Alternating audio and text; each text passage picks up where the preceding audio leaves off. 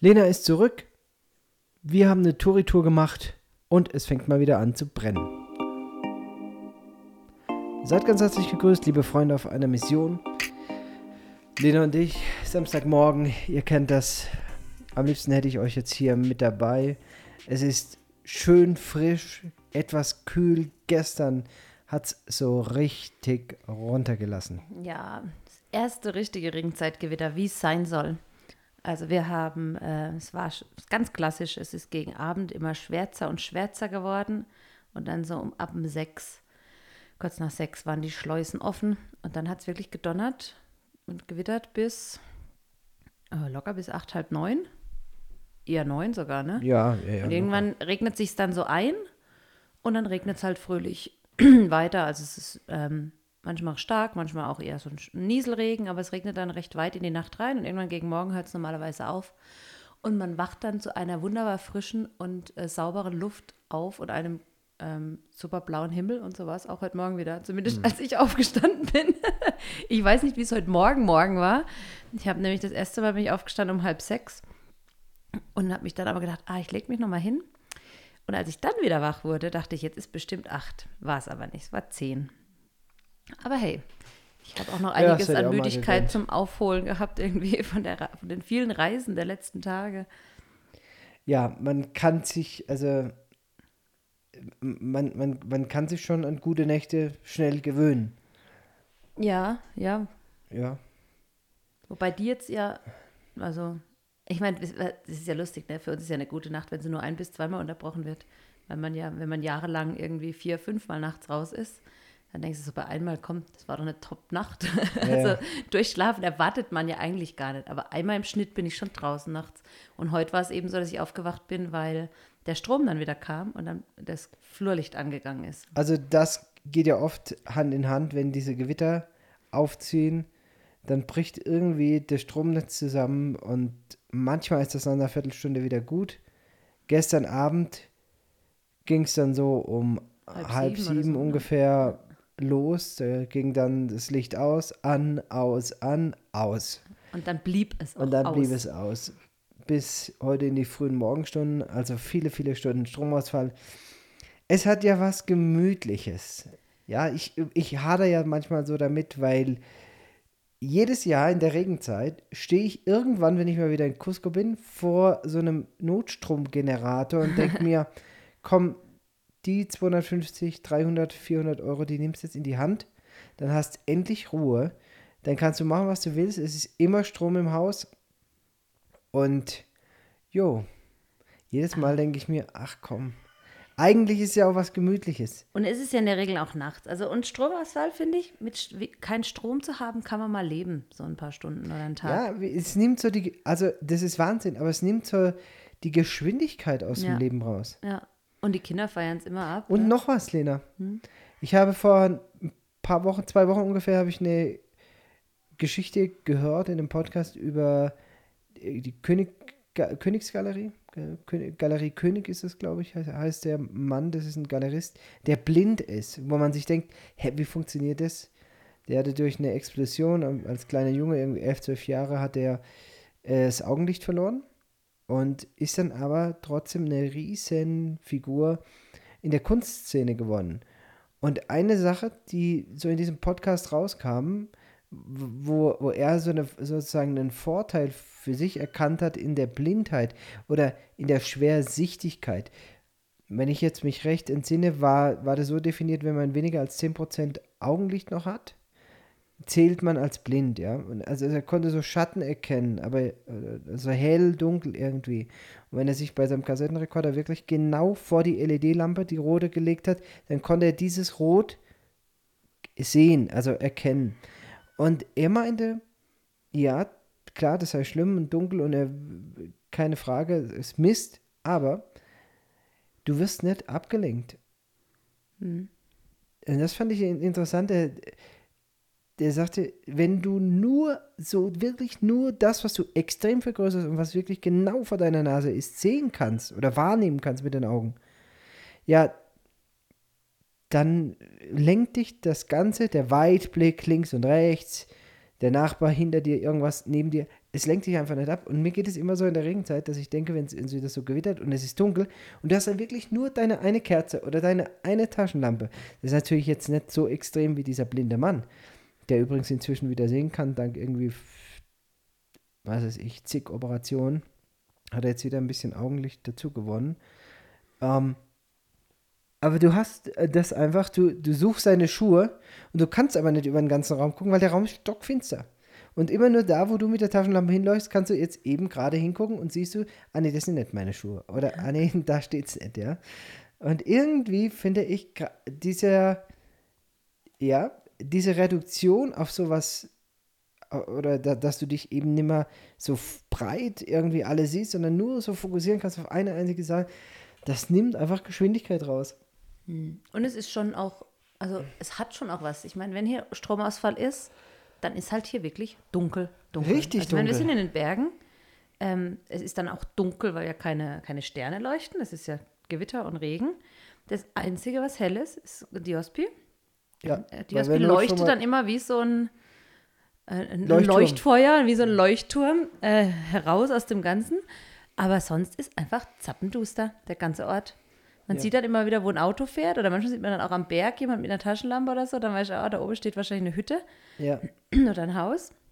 Aber das war's dann, ja. Und sonst ist einfach Krabbernacht. ja. Und dann sitzt man halt Nacht. ums Kerzle und unterhält sich. Ja. Oder, Und es war gestern Abend so, wir haben die Volontarius da gehabt. Wie waren das? Acht? ja, ich glaube 18. Ja. So Sieben waren, Sieben, da. acht Leute sind da gewesen. Wir noch dazu. Und die Kinder haben Freitagabend, wisst ihr ja, Kinoabend zusammen mit denen einen Film angeguckt und dann Beamer aus, Licht aus, zack, zappenduster. Dann gab es kurz Drehen.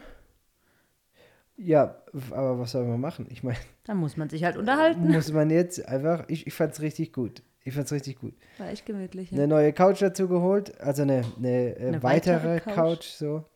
Genau. Die Gitarre geholt, Kerzle angemacht und dann über das Leben unterhalten. Ja. Voll gut. Ja. Voll. Lagerfeuer mit Kerze. Ja, ohne Witz. Also Und hat mir, hat mir richtig gut gefallen. Ja, schön. Ja, also Lena, letzte Woche warst du ja noch weg, bist dann am Samstag gekommen. Erzähl mal, wie war deine Reise? Was hast du mitgenommen? Was hast du mitgebracht? Oh, ich habe viel mitgebracht. Also der Schokolade. Schokolade, ja. Das Ziel meiner Reise war ja äh, Brasilien, in der Nähe von Sao Paulo. Organisiert wird das Ganze von einer ähm, Gemeindebewegung in den USA, die extra für Missionare so eine Woche im Jahr anbieten als Ort zum Runterkommen, zum ermutigt werden, zum gern auch äh, Beratung in Anspruch nehmen, sind immer im, im Team selber vier, fünf äh, professionelle Berater mit dabei, mit denen man auch Termine ausmachen kann im, im Lauf der Woche. Ähm, genau, also die haben wirklich auf dem Herz, Missionare speziell zu unterstützen. Und ähm, dieses Jahr waren halt wieder die Frauen dran, mit ihrer Freizeit sozusagen. Und ja, da haben wir uns dann am Sonntagnachmittag auf den Weg gemacht. Wir waren zu dritt diesmal von Diospi. Wir dürfen ja ausnahmsweise mit, eigentlich gehören wir ja, äh, also jeder, der bei Diospi ist, ist ja, gehört ja im Prinzip zu einer anderen Gemeinde, aber die ähm, laden praktisch die Diospi-Mitarbeiter auch ein, da teilzunehmen. Genau, diesmal waren wir zu dritt, haben uns da auf den Weg gemacht nach Cusco. Es ging schon wieder gut los, weil vor zwei Jahren war ja die gleiche Veranstaltung, damals in Miami wegen Covid. Und das war auch so, man fährt zu Cusco oben rein und sieht so den Horizont an einer Stelle. Und am Horizont liegt der Flughafen. Und damals, vor zwei Jahren, war ja auch Oktober, äh, war auch der Horizont rußrabenschwarz und man wusste genau, das wird eng mit äh, der äh, Anschlussverbindung in Lima. So war es dann auch diesmal. Wir kamen rein, Cusco, und es war wieder rußrabenschwarz. Und wir wussten, unser Flug geht noch, wir haben noch Zeit, aber wir sind praktisch, wir haben uns ins nächste Restaurant geflüchtet und haben dann da erstmal das Schlimmste abgewartet von dem Unwetter, was darunter ist. Und tatsächlich hatte unser Flugzeug dann natürlich auch massiv Verspätung. Ähm, der, die Flugzeit Cusco-Lima sind ja so 45, 50 Minuten, also das ist nicht mal eine Stunde, je nachdem. Aber ich merke immer wieder, man muss vor allem anfangs der Regenzeit oder auch in der Regenzeit echt großzügig Zeit zwischen dem Flug und dem Anschlussflug ähm, einplanen. Wir hatten dann noch, ich glaube, noch anderthalb oder zwei Stunden Zeit in Lima selber. Aber in Lima ist auch so, obwohl Cusco ein internationaler Flughafen ist, musst du dein, äh, musst du komplett auschecken und wieder einchecken. Also du kannst nicht irgendwo intern durchgehen. Du musst ganz raus und ganz rein wieder. Das heißt, äh, die Wege sind einfach weit, du brauchst lange und wir hatten, der Online-Check-In hat natürlich nicht funktioniert, sodass wir unsere Tickets auch noch nicht hatten und so. Also und dann sind anderthalb Stunden knapp, weil du halt, wenn du einen internationalen Flug hast, musst du ja dann auch noch durch Migration also dich abmelden vom Land da kann auch immer wieder sein, es ist was, sie wollen was, sie beanstanden was oder sonst irgendwas. Die Sicherheitskontrolle, der normale Security-Check-In liegt noch dazwischen. Ähm, also das sind anderthalb Stunden dann wirklich, ja. Diesmal ging alles gut. Das letzte Mal, als wir dann nach Miami geflogen sind, da waren massivste Schlangen dann an beiden. Ähm, also am Security-Check-In und bei Migration ist diesmal nicht. Diesmal sind wir wirklich gut durchkommen. Es konnten dann entspannt noch eine halbe Stunde oder so sitzen, bevor der, äh, das Boarding dann losging. Ähm, waren super früh in Sao Paulo. Ich weiß nicht, wer von euch schon mal in Sao Paulo am Flughafen war. Es ist kein Erlebnis. also es ist wirklich, ich war, äh, ich weiß nicht, was ich erwartet hatte. Und durch das, dass wir jetzt doch ein bisschen Südamerika-Erfahrung schon haben, äh, hat man ja gar nicht so große Erwartungen, aber das ist so ein Flughafen, der scheint so in den 60ern gebaut worden zu sein. Das ist einfach so ein Betonbunker und seitdem wurde nichts mehr gemacht. Mir hat dann jemand erzählt, zu irgendeiner Weltmeisterschaft oder Olympiade oder so wurde das Terminal 3 angebaut. Da sind wir dann abgeflogen, als wir heimgeflogen sind. Und das ist wirklich, das sieht aus wie in Frankfurt auf dem Flughafen. Also das könntest du, ähm, ja, fast identisch. Aber der, der, Terminal 1 und 2, das ist wirklich ähm, alt und fertig und egal.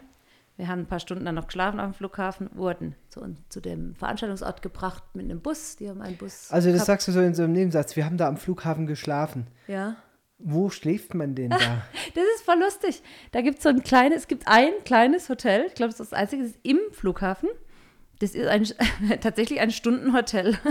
Also man zahlt pro Stunde. Ähm, äh, du gehst da hin und dann sagst du, ja, ich möchte gern. Aber jetzt ganz kurz, ich, wenn ich jetzt nicht ganz falsch liege, Lena, ist ein Stundenhotel ja, ja. was anderes. Ich weiß, aber es ist ein Stundenhotel im wahren Sinne des Wortes. Ach so ich weiß natürlich, dass ein Stundenhotel eigentlich was anderes ist. Aber da gehst du tatsächlich hin und sagst, ähm, ich möchte gerne vier Stunden schlafen und dann kostet die Stunde halt irgendwie 10 Dollar. Und dann kriegst du so, ein, so eine Kapsel zugewiesen im Prinzip, also ein ganz kleines, schmales Räumchen. Meins war, das war praktisch so breit wie ein Doppelstockbett, das stand auf der einen Seite. Und man konnte gerade noch so reinlaufen, also breit wie Doppelstockbett plus Tür. So schmales Räumchen.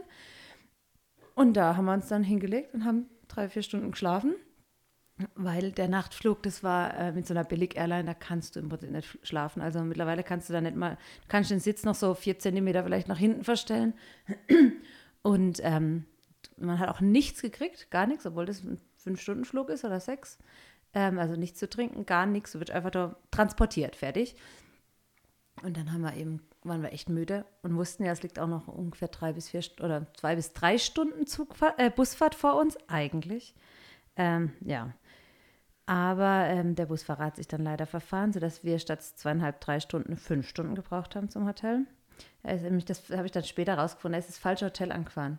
Also es gibt von der Kette mehrere und die sind halt auch da an der Küste verteilt und er ist halt einfach ans Falsche gefahren. Lustigerweise in dem Set, das ist eigentlich der Veranstaltungsort, wo die das immer machen. Das war nur in Miami einmal wegen Covid, aber sonst sind die immer da mit den Frauen. Und ähm, eine oder zwei, die jetzt schon mittlerweile in Deutschland sind, mit denen hatte ich tatsächlich dann während der Veranstaltung Kontakt und gesagt, hey, wir sind gerade hier in Brasilien, da wart ihr doch auch schon. Und sie so beide, oh ja, voll schön. Und ich so, ey, aber könnt ihr euch nicht vorstellen, unser äh, Busfahrer hat sich verfahren. Und sie beide so, Wahrscheinlich war das der gleiche wie bei uns damals und dann ist exakt das gleiche passiert. Da habe ich gefragt, das ist sogar eine andere Busgesellschaft, die sie diesmal genommen haben, aber scheinbar gibt es da mal immer mal wieder Verwechslungen. naja, wir haben es geschafft, wir sind angekommen und ähm, ja, ich meine, es ist eine lange Reisezeit. Also Rückzus habe ich es mal zusammengerechnet, es waren fast 30 Stunden zurück. Ich weiß nicht, wie lange wir Hinzus gebraucht haben, aber es wird ähnlich gewesen sein, die, weil die, die Flüge auch nicht ganz so praktisch liegen für uns von Peru aus hier, ähm, von den Flugzeiten. Ähm, das heißt, es geht einfach viel Zeit mit Warten und halt auf der Strecke verloren. Und dann natürlich noch diese Fahrt. Du bist ja dann in Cusco noch nicht daheim. du musst ja auch immer noch mal dann drei Stunden herfahren. Es zieht sich dann schon und ich habe echt so einen Moment überlegt, lohnt sich das, so eine lange Reise? Ich meine, 30 Stunden, da kannst du auch nach Deutschland fliegen, gell? Ja. Und Brasilien ist Ja. ja, nah. Ich meine, Brasilien ist ein Nachbarland. Nachbarland, ja. Ja, natürlich, Brasilien ist riesig, ja. Und wir mussten einmal praktisch von links nach rechts über den südamerikanischen Kontinent fliegen. Also Sao Paulo ist von uns aus gesehen einfach rechts rüber. ja. Ähm, einmal. Also wir diesen- liegen am den, Pazifik und den schmaleren am Atlantik. genau, den schmaleren Zipfel unten, wer Südamerika die Karte vor sich hat im Kopf. Also das wird ja nach unten schmaler.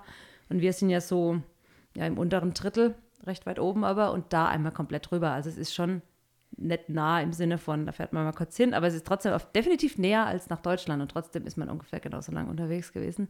Das fand ich schon hart. Aber ähm, ich würde zusammenfassend sagen, es hat sich wirklich gelohnt. Es ist einfach toll, so viele Frauen zu treffen, auch in so vielen unterschiedlichen Lebensphasen, ähm, die trotzdem, die wirklich gerne ihre Arbeit machen, die das Gleiche im Prinzip erleben wie du in den verschiedensten südamerikanischen Ländern. Also es waren ganz viele aus Brasilien, es waren aber auch aus Ecuador, aus Paraguay, aus Chile, ähm, also von überall her. Ähm, und die, die Probleme und die Themen so und auch die, die Fragen, auch mit den Kindern, wie mit der Ausbildung und sowas, das ist doch irgendwie dann doch bei allen Mamas das Gleiche. War nicht nur Mamas dabei, aber man, man, man sucht sich ja so und findet Aber es sich. war eine ne? Frauenkonferenz. Es also war eine es Frauenkonferenz, waren nur Frauen, ja. Ja. Und es war einfach wirklich eine schöne Atmosphäre, ganz liebevolle Atmosphäre. Äh, Benny hat vorhin gemeint, was ich mitgebracht habe. Also Ziel dieser Veranstalter ist natürlich auch einen wirklich zu pampern von oben bis unten und das können die Amis wirklich gut. Du hast jeden Tag, wenn du in den Veranstaltungsraum kommst, bist, lag ein Geschenk auf deinem Stuhl. Man konnte vorher beim Zettel ausfüllen, bei der Anmeldung, welche Süßigkeiten man vermisst. Und dann bemühen sie sich, also viele dieser Missionare sind natürlich Amerikaner und dann ist ja logisch, sie vermissen irgendwas aus Amerika.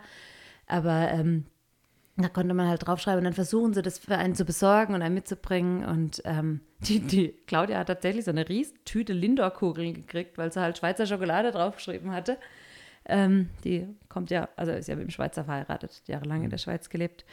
Ähm, genau, also so ähm, versuchen sie da wirklich, dass einem richtig gut Also geht. ich meine, wa- was ich immer wieder so krass finde bei dieser Veranstaltung ist, dass das wirklich zu 100% gesponsert ist. Ja. Also dass die alle Kosten übernehmen, Ja. gut bis auf den Flug, den haben wir jetzt selber gezahlt. Ja. Die Reise musst du selber bezahlen, aber alles, sowohl die Übernachtung, Auch, ja, äh, auch diese Geschenke, was auch immer, alles, es wird Ja. alles von denen übernommen. Ja, also das nicht von, ja, also das sind praktisch Gemeinden, die sagen, sie Wir müssen, wollen Missionare. Oder auch Einzelpersonen. Also es waren Ja. immer mal wieder so, dann gab es mal an einem Abend, an der Party abends, gab es dann lauter so kleine, ähm, ach so, Süßigkeiten abgepackt und so. Und dann eben gab es so eine, eine Schublade, wo man sich dann was rausnehmen durfte. Und Mhm. das waren lauter so Ringe und Ohrringe und so Gedöns. Das hatte halt eine Einzelperson, hat er gesagt, sie tut für alle Frauen da ähm, was spenden sozusagen und hat dann dieses, Also diesen Schmuck, Schmuck. besorgt. Ah, ja. Nicht ihren Schmuck, Ja, das war neuer Schmuck. ja. Äh, aber ja, da gibt es schon Leute, die wirklich Ja, da ein Herz also, haben. Und es ist schon verrückt, sowas zu erleben, dass, ja. weil du kennst die Menschen ja nicht. Und die sagen trotzdem, hey,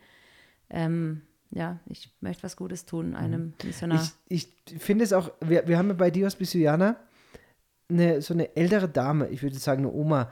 Ich habe die noch nie gesehen, aber zweimal im Jahr kommt von der ein Paket hier an.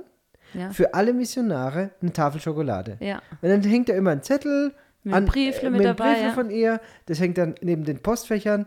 Und, bei, und ich finde das einfach herzlich. ja. Einfach herzlich, Ja, ja. Und ich, ich glaube, die sind zu zweit oder macht es allein. Und äh, zweimal im Jahr kommt dann eine, ja, eine, eine Schokoladenpackung. Ja. Meistens ist es Lind oder, oder Milka oder so. Irgendwas, was wir Deutsche halt auch gerne mögen. Ja. Und dann für die ganze Crew wird dann, wird dann eine Tafel Schokolade da ins Postfach Ja, gelegt. ja. Und es ist, ich meine, man denkt, man glaubt es ja irgendwie vielleicht nicht, wenn man das nicht erlebt, aber das sind solche Kleinigkeiten, die einem so Freude bereiten, weil Absolut. du halt hier nicht einfach so da dran kommst zum einen und es zum anderen auch eine ganz große Wertschätzung einfach zeigt. Und ähm, das ist ja, ich meine, uns geht es ja genauso, wenn uns jemand ein Paket schickt. Ja. Ich versuche das immer in meinen Antworten oder in meinem Dank rüberzubringen, aber ich glaube, man, man schafft es gar nicht, das in Worte zu fassen, was einem das bedeutet und was das den Kindern bedeutet. Und auch, äh, also abseits von dieser materiellen Ebene, dass es halt toll ist, Süßigkeiten zu haben oder dann mal ein deutsches Comic wieder oder sowas, sondern auch dieses, wir haben an euch gedacht, ihr seid in unseren Köpfen. Hm. Ihr seid zwar weit weg, aber ihr gern. seid trotzdem ja, nah. Ja. ähm, Das ist ja eine, eine Botschaft, die da auf einer ganz anderen Ebene noch mitkommt Ja. und die auf jeden Fall auch ankommt. Also, ähm, ja. Äh, Lena, wir waren letzte Woche im Heiligen Tal. Ja, es ging ja direkt weiter. Genau. Du bist also nach Hause gekommen, Am Samstag. Wäsche in die Waschmaschine, Yep. Koffer waren da schon gepackt. Genau, ich habe Teile von meinem Koffer gar nicht ausgepackt, also gerade so ähm, Kosmetikbeutel und sowas, das habe ich einfach so Was gelassen. war der Das Anlass? Warum haben wir gleich nochmal Gleich wieder los. ja, wir hatten ja die Britta zu Besuch, da haben wir ja drüber gesprochen Ja. gehabt schon, ne, im Podcast. Ähm, und da ich ja eine Woche weg war, war sie ja eine Woche dann praktisch nur hier in Anführungszeichen Kodawasi, was sie jetzt auch nicht schlimm fand. Also sie hat es, glaube ich, auch genossen. Wir haben hier ja Top-Wetter in der Regel und man kann es hier ja schon auch aushalten bei uns. Ähm, genau, aber dann haben wir gesagt, komm, wenn die Britta schon mal da ist, dann müssen wir mit ihr ja schon auch noch ein paar Sachen angucken gehen. Turi? Und haben dann wirklich so, wir haben Touri-Tour. immer gelacht, äh, weil wir gesagt wir sind wie so eine chinesische Reisegruppe.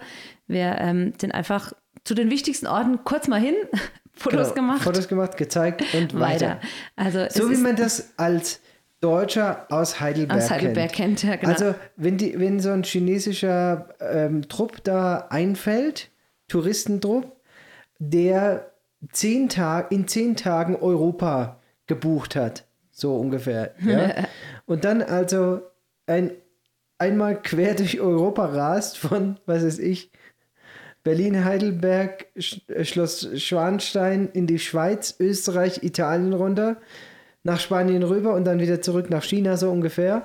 Ähm, so unge ja, so war das. Ja, ähm, ja, das ist natürlich im, im Heiligen Tal. Hier bietet sich das halt an, weil viele der Hauptattraktionen, warum Menschen nach Peru kommen, liegen halt sozusagen bei uns ums Eck. Äh, Machu Picchu hat es leider nicht mehr gereicht, weil man da einfach sehr viel früher die Karten buchen muss. Das ist einfach schon weit im Voraus immer ausverkauft. Ähm, aber ähm, es gibt natürlich da ganz andere tolle Sachen noch. Es gibt zum Beispiel Maras, da war mal, das ist eine, sind die höchsten, äh, das höchste Salzabbaugebiet der Welt. Ähm, das ist total spannend, das einfach mal zu sehen und auch eindrucksvoll. Ähm, in Ollantaytambo waren wir, da gibt es alte Inga-Ruinen. Dann äh, sind wir vom Heiligen Tal natürlich nach Cusco gefahren, haben uns da noch ein, eines der wichtigsten Museen am Ort angeguckt, waren natürlich in der großen Kirche noch. Ähm, ja, also Cusco gibt es ja auch Unmengen zu sehen. Lohnt sich auch auf jeden Fall. Ja, und haben halt versucht, der Britta noch so viel von Peru, von der anderen Seite Perus, also von der Touri-Seite äh, zu zeigen. Wir waren auf dem großen Markt in Cusco. Und es war schon eigentlich ganz cool, weil wir das selber auch noch nie gemacht hatten. Also wir sind ja nicht als Touristen hier im Land und deswegen, wir waren zum Beispiel noch nie als Familie über Nacht in Cusco gewesen. Ne? Ja, aber die anderen Städte, da waren wir überall schon. Ja, klar. Aber jetzt so, dass wir mal gesagt haben, komm, wir gehen mal nach Cusco in Ruhe Gut, so. man, man will in Cusco auf 3400 Meter Höhe auch einfach nicht schlafen, weil ich jedes Mal geredet bin. Es ist, Ja. äh, das ist kein guter Ort, also für mich kein guter Ort zum, zum Übernachten. Ich fahre lieber am gleichen Tag später abends nochmal heim und schlafe dann hier auf 2600 Meter, weil es ist mir einfach zu hoch. Ja, ich fand es trotzdem schön, ich habe es genossen. Ähm, ja, wir haben ausreichend Fotos gemacht und Souvenirs gekauft und ähm, Kinder fanden es, glaube ich, auch echt mal cool, einfach mal so auch durch den Markt zu schlendern oder so. Nicht immer. Wenn wir nach Cusco gehen, ist eigentlich immer so zack, zack, zack, unsere Liste abarbeiten. Wenn es langt, geht man noch ein gutes Eis essen oder so und dann geht es wieder zurück. und das war jetzt schon mal angenehm, einfach mal in Ruhe oder in, in mehr Ruhe. War jetzt auch nicht Also ich bin dann Ruhe, abends noch mit den Kindern losgezogen und dann sind wir also an die obere Stadtgrenze hochgelaufen, um einmal einen Blick über Cusco zu haben. Mhm. Und als wir genau gerade oben sind, haben sie unten ein Feuerwerk über der Stadt gemacht. Das hat so super gepasst. Also wirklich, Mhm. Schön. wir kommen an und dann fängt plötzlich unten ein Geböller an. Ich denke noch, wo, ah ja, zack, da tatsächlich siehst du dann äh, die, die Raketen. Das war wirklich äh, schön. Und dann sagt der Lukas, ah, Papa, guck mal, da ist eine Telefonzelle. Da ist mir das erstmal klar geworden, dass diese junge Generation noch, also kein, keinen Kontakt zu einer Telefonzelle hatte, ja. Da sag ich, ja gut, dann kommt, dann probieren wir mal, ob sie noch geht. Also Ja. mal Hörer abgenommen und das, der Geldeinwurf, der hat so ein bisschen geklemmt. Und da haben wir halt äh, da ein bisschen rumgespielt. Irgendwann lief es dann. Ja, wen könnte man jetzt anrufen? Ich rufe mal die Mama an. Komm, dann, also hey, äh, Mama angerufen. Und dann frage ich die Keiler so, Keiler, sag mal, ey, ist, ist ist das Freizeichen schon, weil ich ja deine Nummer eingeben wollte? Und dann sagt sie, Freizeichen? Also, nein, da ist einfach nur so ein Tut, also so durchgängig, so ein ein Ton. Sag ich, ja, genau, das ist das Freizeichen. Äh, da merkt man dann immer, dass man alt wird. In einer anderen Welt groß geworden ist, ja. Wir sind ja noch in der Welt groß geworden, wo es noch diesen Wechsel gab von Münztelefone dann nur noch auf Kartentelefone, also dass du diese Ja. aufgeladene Karte Ja. gebraucht hast. Und dann irgendwann wurden sie abgeschafft. gell? Dieses Telefon, das hatte jetzt beides. Da konntest du Münzen einwerfen und eine Karte Das reinstecken. heißt aber eigentlich, dass du hier ja noch irgendwo Karten kaufen könntest, eventuell. Wahrscheinlich schon. Witzig, ne? Wahrscheinlich schon, ja. Und, und es hat auch funktioniert. Ja, also, ich wurde hab- angerufen Ich dann. habe da für 25 Centimos, äh, nee, 25 Euro-Cent, also ein Sol, konnte ich da so ein Zwei-Minuten-Gespräch oder wir mit der Lena telefonieren, ja. Also, ist natürlich völlig überteuert, wenn man so überlegt, was sonst hier ein Handy hier kostet. Also so ein Vertrag, Aber im ein- Notfall? Ein, Notfall, wunderbar. Nur da ist mir wieder eins groß gewonnen und da äh, bin ich echt, boah, ich, ich weiß keine Nummern mehr. Also ich kann dir genau sagen, was die Nummer von meinen, meiner Großmutter war. Ich kann dir genau sagen, was die Nummer von meinem Elternhaus war, die Festnetznummer. Aber ich kann dir nicht sagen, wie die Handynummer meiner Frau lautet. Und das ist echt schlecht. Und jetzt kommt es noch dicker. Ich habe jetzt seit ein paar Wochen eine neue Handynummer und jetzt kann ich noch nicht einmal mehr meine eigene Handynummer. Und ich muss was dran ändern. Ey, klar, du hast immer dein Handy irgendwie bei dir und du kannst von da aus anrufen, aber wenn das mal weg ist, ich würde in Peru irgendwo stehen Hm. und ich hätte keine Chance. Ich, also, Also ich, was ich halt habe, ich tue ich- mir ja. ähm, jetzt auch wieder, wo ich unterwegs war, ich habe mir praktisch deine Nummer und die Nummer von, von, vom Lukas Steffen habe ich mir auf den Zettel geschrieben. Da hat, okay, das sind die zwei Menschen, die kann ich anrufen, wenn was ist. die, die sind zwei Ärzte, die immer Dienst haben Ja, und die immer die immer erreichbar, erreichbar sind. Und habe die mir in meinen Rucksack gesteckt. Dann dachte ich, selbst wenn ich mein Handy verliere, dann habe ich immer noch die Nummern. Also meinen Rucksack verlieren, das ist ja ein bisschen unwahrscheinlicher, weil den hat man ja die ganze Zeit auf dem Rücken.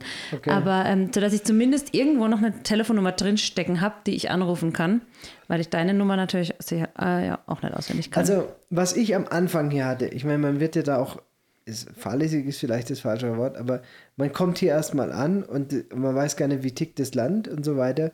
Und ich hatte eigentlich im ersten Jahr immer 100 Zoll mit dabei. Ja. Und zwar Im Schuh. Im, im Schuh. genau.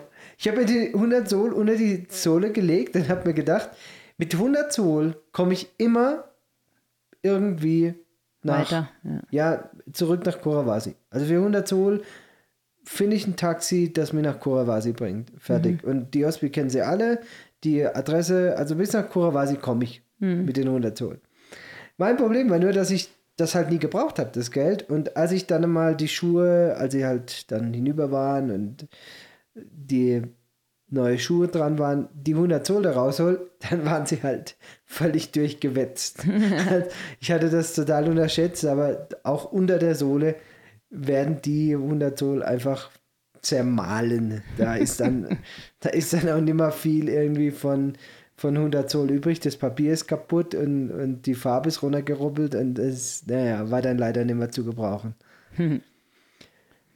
Also ich glaube, die Britta hat da doch noch einiges gesehen von Peru. Zum einen natürlich die reale Seite, weil sie hier bei uns in den Bergen gelebt hat und wir haben natürlich hier ein ganz anderes Leben wie jetzt in den Touri-Hotspots und dann doch auch so ein bisschen die Touri-Seite, weil wir wussten und wissen, was man so als Touri auf dem Plan haben muss. Und es ist wirklich, we- wenn du, wenn ich, wenn du da hingehst, ich fühle mich da jedes Mal irgendwie schlecht. Also, was heißt schlecht? Ich fühle mich so unplatziert, weil wenn du in diesen Touri-Spots bist, du wirst behandelt wie ein Touri. Du wirst auch ausgenommen wie ein Touri, ja. Und du sagst jedes Mal irgendwie, Freunde, ich bin kein Touri, ja, aber du siehst halt aus wie ein Touri. Und dann begegnen dir doch mal irgendwo nochmal Leute, zum Beispiel Deutsche, ne, wie in Maras. Und dann erzählen die, was sie hier machen. Und du denkst nur, ich kann mich halt damit überhaupt gar nicht identifizieren, ja. Ja. Also drei Wochen Südamerika-Reise.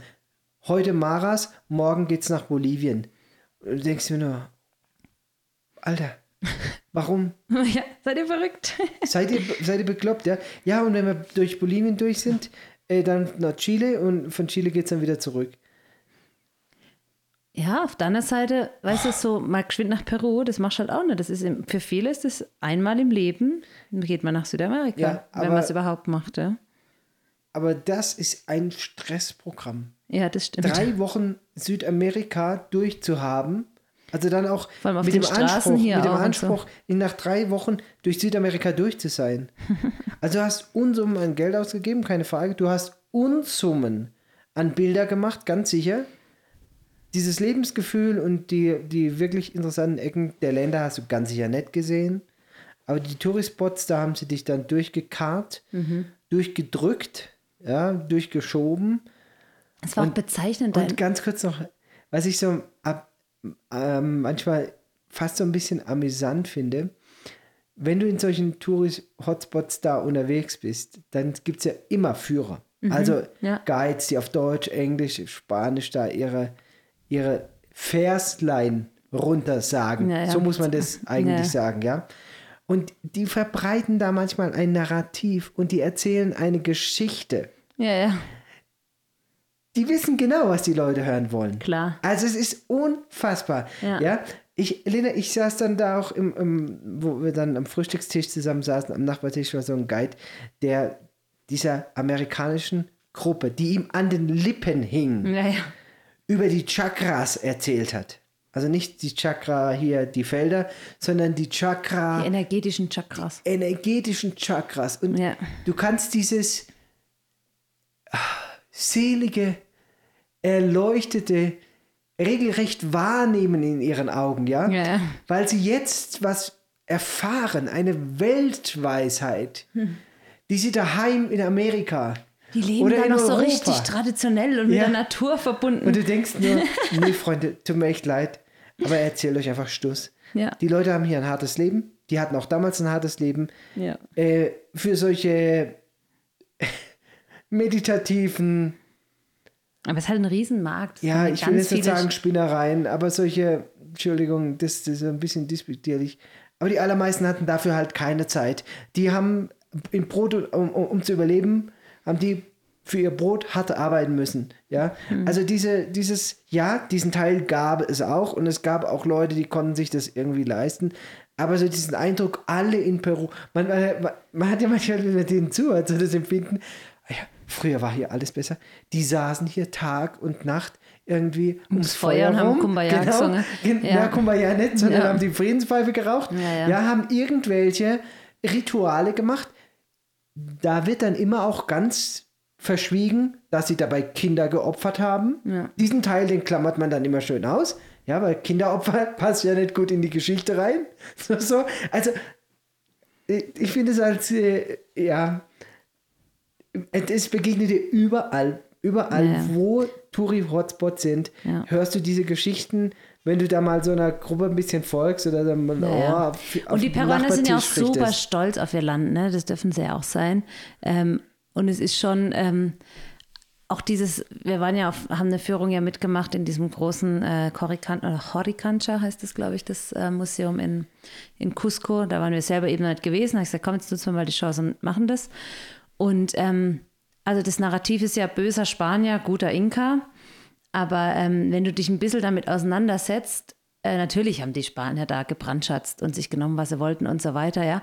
Aber die Inka, das, die hatten auch ihre, ihre, ihre Adelsklasse. Das und, war die Adelsklasse, ja. Ja, also das, das normale Fußvolk hatte von diesem ganzen Prunk und Pracht Nichts. und auch, auch nichts, außer dass er halt dann Es eventuell. gab zu der Zeit auch schon bitterarme Leute, die Voll. völlig ausgenutzt wurden Also die- das- von ihren Herrschern. Völlig das normale ausgenutzt. Volk hatte keinen Zugang in diese Paläste oder so. Also es war jetzt nicht so, aber wir waren alle schön ein Volk und hin Nee. und her. Nee. Ähm, auch Sacsayhuaman, das ist die, eine große Tempelstätte oberhalb von Cusco, wo bis heute auch dann noch an bestimmten Feiertagen irgendwelche solche Rituale mit Opferungen gemacht werden und so weiter. Und dann erzählen die dir in so einem Nebensatz, ja, da hat dann der Priester gelebt mit seinen 40 äh, Mädchen. Ja, Freunde, also erzählt mir doch nichts, wenn hier ein alter Mann oder ein, ein, überhaupt ein Mann mit 40, 12 bis 15-Jährigen lebt, Hm. Ja. das ist nicht eitel ist das ein Sonnenschein, das Pädophiler. ist, ist ein, ein, ein, Hot des Missbrauchs und der Gewalt und der, ähm, das ist unschön, ja, aber das wird immer so hingestellt, hey, ja, guck mal, der tolle Priester und es war hier alles so friedlich und dann haben die da War's immer nicht. bei Vollmond massenhaft, da wurden Millionen Knochen ausgehoben da oben, ja, Mhm. ähm, und also das ist, das war höchst okkult und ein düsterer Ort, ja, für mein Verständnis, ja. Das war nicht hier, ach wie schön, ja, äh, ein Ort, wo äh, Kultur gelebt Ja, wurde. und, und, und, nochmal, Ja. was, was im- immer wieder, was ich finde, was, was man immer großzügig ausklammert, ist, dass diese ganzen Opferrituale immer auch Menschenopfer bedeutet hat. Dass Kinder geopfert wurden und Ja. ich meine, das muss man sich mal vorstellen, ja? Also da, da tra- trampelt man dann auf so einer Stätte rum, die voll mit Kinderblut ist. Voll mit Kind. Dieser Boden ist voll mit Blut, ja? Weil man zu allen möglichen Anlässen und da und da und Gott irgendwie da. Und es regnet nicht, dann müssen wir und wieder was opfern und dann es regnet zu viel, Sohn wir geopfert was werden und so weiter. Und- also das wird aber alles in Ja. so schwammig, blumigen Worten. Ich meine, stell dir das mal vor, was das bedeutet, dass da dein Sohn bei lebendigem Leib geopfert wird. Ja, das ist einfach, das ist bestialisch. Und das ist nicht idyllisch oder romantisch oder sonst irgendwas, ja. Und das ist die andere Realität. Ja, keine Frage. Ähm, die Spanier kamen hierher, ja, hier wurde viel Kultur auch zerstört, ja, stimmt. Wurde viel geraubt, ja, stimmt. Und trotzdem ist es halt auch nur ein Teil der Geschichte. Ja. Ich, Und ich, ich meine, ich, Le- ja, Lena, ich, ich denke manchmal, weißt das ist so unvogue, so eine Denkweise. Das ist mir völlig klar. Mir völlig klar. Aber ich meine, man, man, muss sich, man muss sich einfach die, die Wahrheit auch vor Augen führen. Man muss die Augen aufmachen. Äh, Also, weißt du, natürlich, es gibt hier in Peru Völker, Völker, die völlig unberührt leben. Ja?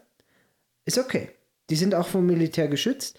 Aber Leute, jedes Mal, wenn ich höre, was da los ist, habe ich wirklich einen, äh, den Drang, diesen Leuten zu helfen. Und ja, jeder, der jetzt dazu, oder viele, die zuhören, sagen, spinnst du eigentlich, du zerstörst deren Kultur. Ja, aber wenn du dann wieder die Geschichten hörst, was das für das Mädchen oder die Frau bedeutet, wenn sie dort beschnitten wird. Das passiert heute noch in Peru. Ja? Frauen werden beschnitten. Übrigens, so eine, äh, das Wort ist völlig falsch, die wird genital verstümmelt. Ja? Da, da werde ich wütend. Da denke ich mir als Arzt, als Urologe, ich würde am liebsten da reingehen und diese Frauen alle wieder aufschneiden. Alle Frauen, die da beschnitten werden, denen helfen, wieder ein normales Genital zu haben, was ich als Urologe auch technisch könnte, weil, weil ich weiß, wie man das, wie man das macht. Und, und trotzdem würde in der ersten Welt Leute, die sonst so rumschreien für Gleichberechtigung, ja, jeder darf sein, wie er ist und so weiter, würde sagen, du, auf keinen Fall, da darf man überhaupt nicht hin, die muss man unberührt lassen, ja, die leben da im Einklang mit der Natur. Nein, das ist immer nur ein Teil der Geschichte. Naja, ja. lass uns hier stehen. Es ist ja auch, wie es ist. Ähm, wir, wir Schwaben würden sagen, der, der gemeine Peruaner ist auch manchmal so ein bisschen kniez. Also so, hat so eine gewisse äh, Schleue oder so ein Schalk im Nacken. Schalk im Nacken. Und es ist ja auch so, dann waren die Spanier weg und der, die Peruaner auf sich allein gestellt wieder, haben dann natürlich, so schnell wie sie konnten, alles, was sie tragen konnten, für sich benutzt. Ja? Also dann Ja. äh, das, was halt so zurückgelassen wurde, Steine genommen, um sich ein schönes Haus mitzubauen. Also haben ihre eigenen Kulturstätten im Prinzip dann wieder zerstört. Genau. Äh, um, also diese um Steine, Steine dieser Kulturstätte, wo man ja glaubt, dass es nur die Spanier waren, die das zerstört haben, diese Steine findet man in Privathäusern In Cusco, ja, überall die nicht von den verbaut. Spaniern gebaut wurden, sondern dann Genau, nach der Spanierzeit Genau. von irgendwelchen reichen Peruanern dann halt schnell nach Hause geschafft Ja, wurden. komm, hol mal die Steine da oben Ja, runter. und das hast du halt praktisch überall, ja. Also es ist, äh, es ist ja dann auch wieder witzig, ne? Ich meine, es ist ja schön, wenn man dieses Feindbild auch hat, der, der böse Spanier, der hat ja alles zerstört, aber wenn man sich dann doch mal wieder unterhält mit den Spaniern selber, äh, mit den Peruanern selber oder halt sich da ein bisschen einarbeitet, Mit dann, gebildeten, ja, es ist ja, historisch gebildeten. ja, ja. es ist schon so, ja. Ja, Und so hat alles immer zwei Seiten. Ja, ist richtig. Und es tut immer gut, beide Seiten zu hören. ja. Aber trotzdem äh, gibt es Gräuel und es gibt es Taten, meine Lieben, da gibt es keine zwei Seiten. Da gibt es zwei Seiten, aber da gibt es auch keine zweite Seite zu hören.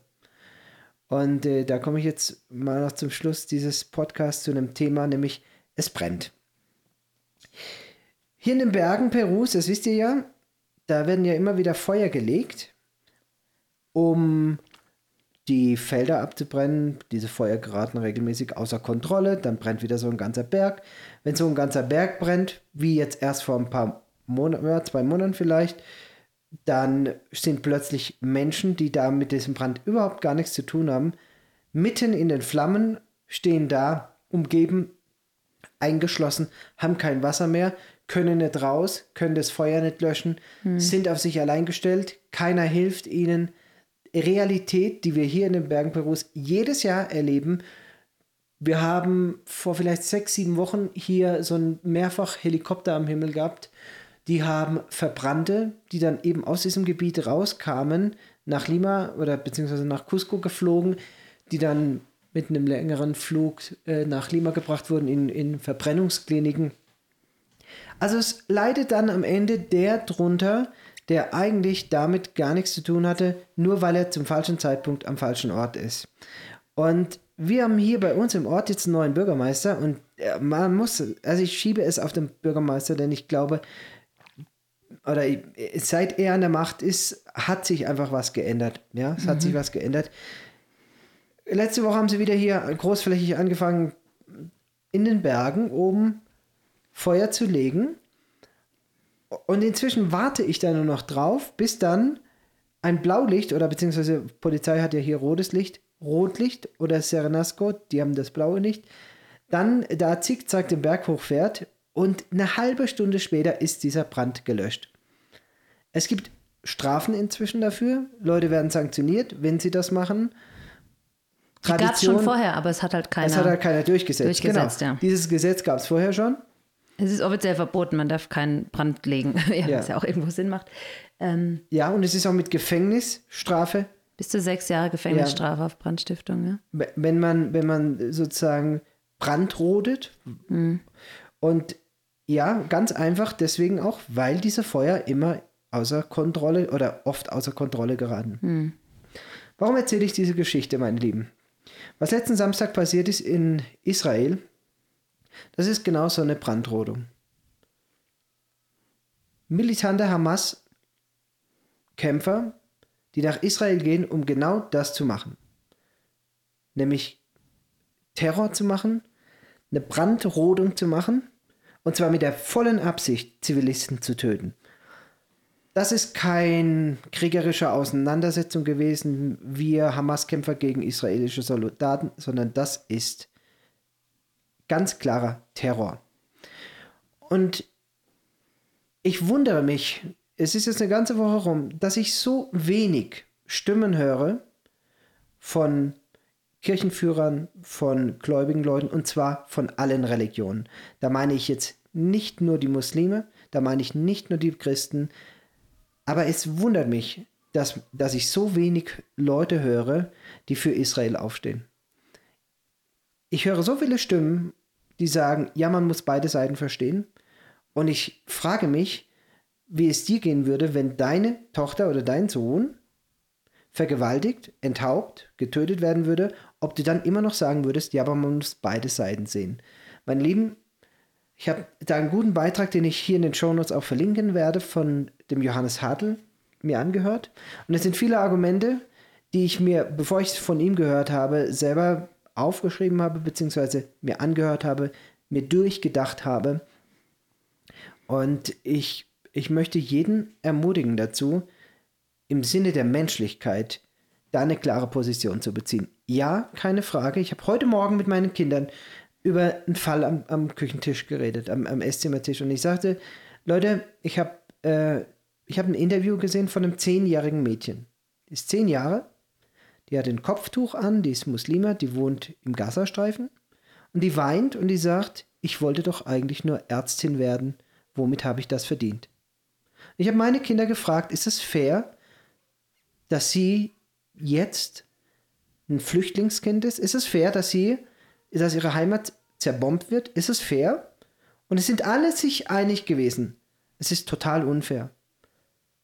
Aber die Ursache ist nicht, dass Israel jetzt den Gazastreifen militärisch angreift, sondern die Ursache ist, und das, da muss man auch ganz klar das, äh, den Schuldigen beim Namen nennen, dass eine Terrororganisation, die sich auf die Fahne geschrieben hat, Israel zu vernichten, die gesagt hat, wir geben keine Ruhe, bevor es Israel nicht mehr gibt, dass diese Terrororganisation vor einer Woche angefangen hat, einen unvorstellbaren Terror in Israel zu verüben. Und ja, genau wie diese verbrannten Quechua, die in den Bergen jetzt leiden darunter, dass irgendjemand hier ein Feuer gelegt hat.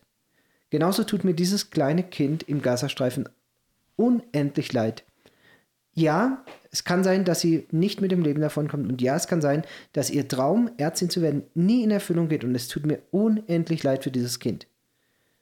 Die Wahrheit ist trotzdem, dass Menschen, die sowohl Israel terrorisieren als auch ihre eigene Bevölkerung übrigens genauso, die Verantwortlichen sind für diesen Terror. Und ich würde mir wünschen, sowohl von Muslimen als auch von Christen, dass man klare Position bezieht. Und zwar nicht Position für Israel, wie es dann immer schön heißt. Nein, sondern Position fürs Recht.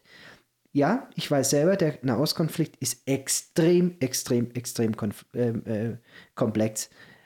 Ich, maße mir überhaupt nicht an, ähm, da ein vollständiges Bild zu haben.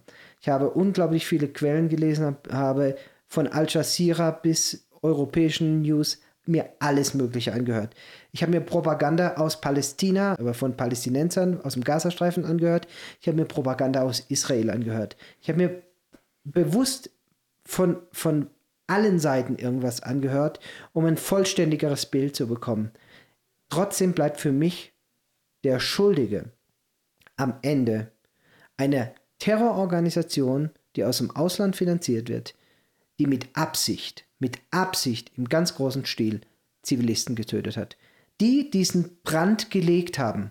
Und wenn dieser Brand außer Kontrolle gerät und es werden arme, arme Menschen, nämlich die, die Zivilbevölkerung, in dem Fall jetzt im Gazastreifen, darunter leiden, dann tragen wie immer diejenigen die Last oder tragen die Konsequenzen, die am wenigsten dafür können. Schwieriges Thema, trotzdem, das ist mein Statement, meine Einstellung. Genauso wie ich auf der ganzen Welt vor einem Jahr diesen Satz gehört habe, uh, Stand with Ukraine, Ukraine, ähm, würde ich mir wünschen, aus allen Glaubensrichtungen, dass Menschen aufstehen und sagen, Stand with Israel. Lena, eine Geschichte habe ich noch für dich. Für mich? Habe ich wieder was verpasst? Nee, ja. Ich war gestern ja ein bisschen noch in den Bergen und bin dann um halb acht, nee, früher, halb sieben, ach, als das Gewitter, kurz bevor das Gewitter angefangen hat. Die Wolken waren schon am Horizont, es hat schon geblitzt. Da bin ich dann hier durch Korawasi, durch diesen kleinen Bach mit dem Auto durchgefahren, weil es gibt ja diese eine Straße, die ja durch, durch das Bachbett da durchführt. Äh, die Kinder sagen ja immer, wenn wir, fahren wir zu den Kindern, das ist dieser Weg, fahren wir zu den Kindern. Also diese Strecke, die bin ich entlang gefahren. Und ähm, stockfinster. Du kennst ja dieses Eck, da, das ist ja ein Trampelpfad im Prinzip, ja. Also eine Matschpiste. Ich wüsste auch nicht, wie man da mit dem Auto irgendwo fährt. Also ich laufe da ja als mit der Solveig mit dem Hund, wenn wir von der gleichen Stelle sprechen, aber dass man da irgendwo mit dem Auto fahren kann, ist mir neu. Also ich weiß, du hast mir schon mal gesagt, weil man da ja auch Doch, die, ja, ja, unter der Brücke bisschen, sozusagen. Nein, da fahrt ihr, ihr, fahr, ihr lauft immer ein bisschen weiter unten. Mhm. Aber es ist der gleiche Bach, mhm. ja. Also einfach ein Stückchen weiter oben.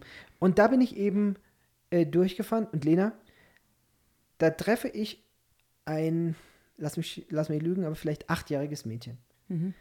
Ein achtjähriges Mädchen mit vier Schafen, drei Hunden und mit einer Manta um, voll beladen mit Alfalfa. Mhm. Das ist schweres Zeug, ne? Schweres Zeug. Mhm. Und so läuft die da ganz allein. Und zwar wirklich ganz alleine. Diesen Weg entlang, stockfinster, Richtung Kurawasi. Und als ich mit dem Auto vorbeifahre, da steht dann so ein kleines Mädchen am Straßenrand mit so riesengroßen Augen und du siehst die Angst in ihren Augen. Mhm.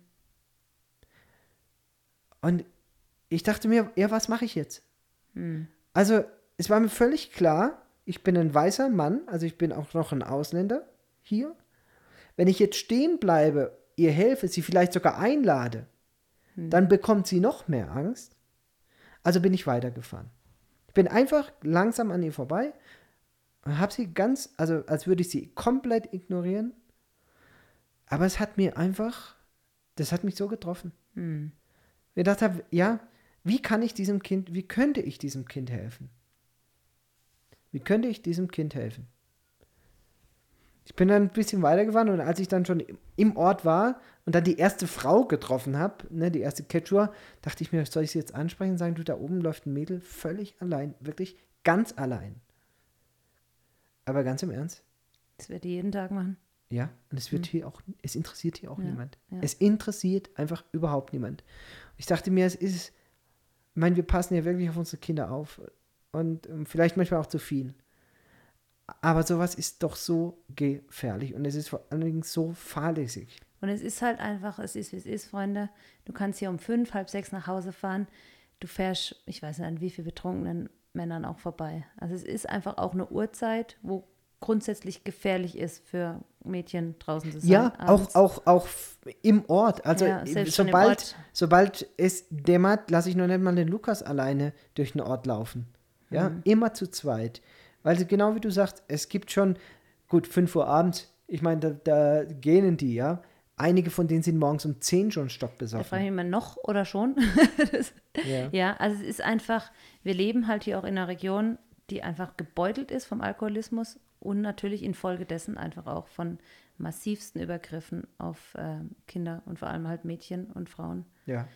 Also, Das, führt, das ist, geht halt so weit, dass die, selbst wenn dann ein Mädchen sich einer Mutter anvertraut oder so, dann sie zu hören kriegt, was haschen.